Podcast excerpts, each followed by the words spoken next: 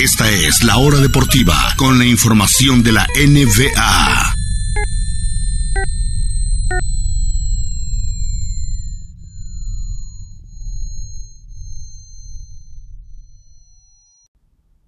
Gracias por continuar en sintonía de la hora deportiva en este viernes 3 de febrero.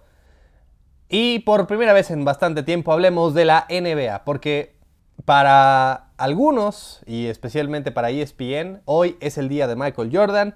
Hoy es, si ven la fecha en inglés, como lo ven los gringos, 2 de febrero, 3, el día del 23, es decir, 23-23, día de Michael Jordan, especial de Michael Jordan por todos lados. Estamos ya tan solo días también del juego de las estrellas que será en Utah, estamos ya más de la mitad de la temporada.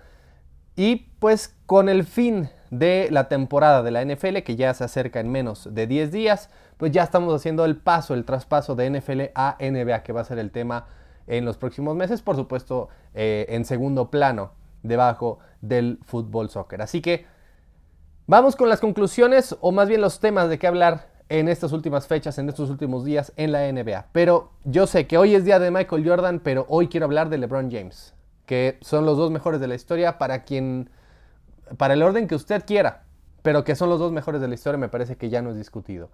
Justamente en el día de Michael Jordan hay que celebrar a LeBron. ¿Por qué? Porque anoche, a sus 38 años, 26 puntos para ganarlo por un punto en el último segundo sobre los Pacers de Indiana, los Lakers que no es un super equipo. Están batallando con todas sus fuerzas para ver si logran entrar en, la, en el, en el play-in o en la repesca de la NBA. Y es en gran parte gracias a LeBron James. Eh, vaya, Russell Westbrook está dando una de cal por una de arena. Anthony Davis se perdió más de un mes. No tienen tiradores. No veo ningún esfuerzo por parte de Ginny Boss o de Pelinka o de absolutamente nadie más por hacer algo nuevo. Tienen un coach eh, de primer año. Y todo es básicamente agarrado por pincitas por un jugador de 38 años que está a punto de romper récord histórico y que no veo a suficiente gente hablando de ello. Vaya, está tan solo, después de los 26 puntos de ayer, a tan solo 63 del récord histórico de más puntos en la historia de la NBA, que lo tiene y lo ha tenido por casi 50 años, bueno, por casi más de 30 años, Karim Abdul Jabbar. Y está a punto de romperlo LeBron James quien ni siquiera es conocido como un excelente anotador, como un excelente tirador. Y aún así terminará su carrera con la mayor cantidad de puntos y yo creo que lo hará por mucho, una cantidad que no volveremos a ver. Ya es segundo lugar y está tan solo, ¿qué les gusta? ¿Tres, cuatro partidos de romper el récord? Yo creo que tendría que ser una celebración histórica, así como se hizo en la NFL con los touchdowns, con las yardas. Eh, yo creo que tiene que ser algo así cuando LeBron James ya literalmente esta o la próxima semana rompa el récord histórico de puntos, más con un equipo que no va absolutamente a ningún lado y que en el mejor de los escenarios perderá en la primera ronda con los Nuggets o algo por el estilo. No veo mucho, algo mucho mejor para los Lakers en esta temporada. Vámonos con el número 2, hablemos ahora sí de un gran equipo, Boston. Boston es hoy por hoy el mejor equipo de la liga. Y pensamos que iban a caer tras perder las finales, tras todo el, drama con Ime Udoka, que el, coach que se tuvo que, bueno, que lo forzaron a, irse en temporada baja. Pensé realmente que Boston iba a tomar un paso para atrás, pero añadieron a, eh, a, varias estrellas. Regresó Time Lord, Robert Williams, que estuvo varios meses fuera. Y este año tienen el mejor récord de la liga. Son en cuanto a efectividad y a defensiva el mejor récord, tiene el mejor equipo de la liga, lejos, todo con un coach novato, quien estará además eh, siendo el entrenador eh, principal de uno de los equipos en el juego de las estrellas y con un Jason Tatum impresionante. Hoy por hoy creo que Boston es el mejor equipo de la liga. No sé si será el campeón porque creo yo que no sé si estén hechos para playoffs, pero hoy por hoy Boston es el mejor equipo de la liga, aunque eso sí hemos visto una tendencia, eh, una tendencia Preocupante últimamente que es ante equipos no tan, digamos, contendientes, les cuesta cerrar partidos. Contra el Magic, contra los Spurs, contra los Rockets, que son equipos de la, del fondo de la tabla, les costó cerrar partidos, perdieron algunos incluso. Obviamente no es un super equipo, no es el gran, enorme favorito, pero si me dijeran hoy por hoy quién es el mejor equipo de la NBA, los Celtics, para mí sin lugar a dudas. Número 3, el actual campeón, Golden State, me parece que está en una, una especie de, drama, una, una pequeña crisis, ligera, ligera crisis últimamente. Eh, obviamente ha sido, después de ganar el campeonato de la NBA, ha sido unos meses bastante tumultuosos. Eh, la pelea entre Green y Poole. Eh, hace poquito lo que pasó con, con, Steph Curry y su guardaboca que lo tuvo que lanzar, lo suspendieron.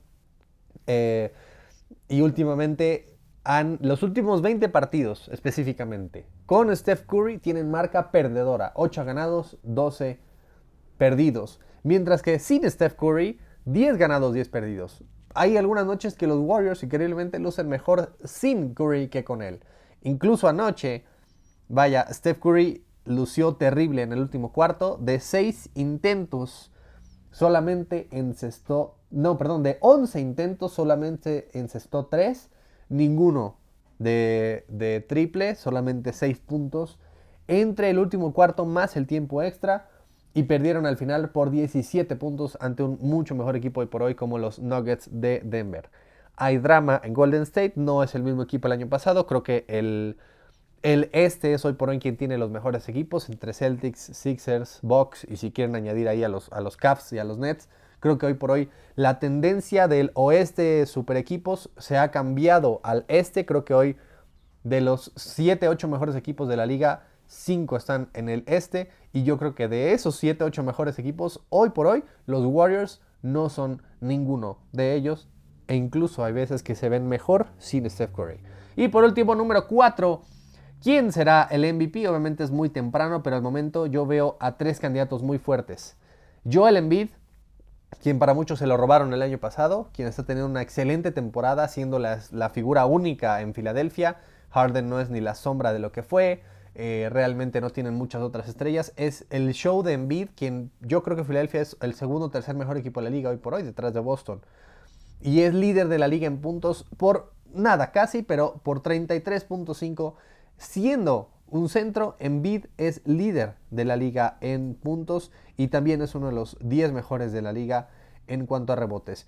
Para mí el segundo lugar debería ser Luka Doncic, quien también es segundo lugar en cuanto a puntos por partido, muy poquito atrás de, de, de Embiid. Tiene 33.5, Doncic 33.4, pero igual es un equipo que no va a ningún lado Dallas y que es básicamente el show de Luka. Tuvo una rachita en diciembre que fue impresionante, ya ha bajado obviamente un poquito el nivel porque no era posible mantenerlo, pero sí creo que es entre ellos dos. Y si hay una tercera opción, para mí sería Jokic, quien es el ganador de los últimos dos MVPs y quien no, no, es que haya bajado su nivel porque, porque, lo ha mantenido todavía de una gran forma, pero al fin y al cabo, eh, sí de sus temporadas de MVP ha bajado ligeramente su nivel y no está entre los cinco mejores de la liga en cuanto a anotaciones, sí está en cuanto a asistencias y también en cuanto a rebotes, pero por lo pronto creo que Jokic está en tercer lugar.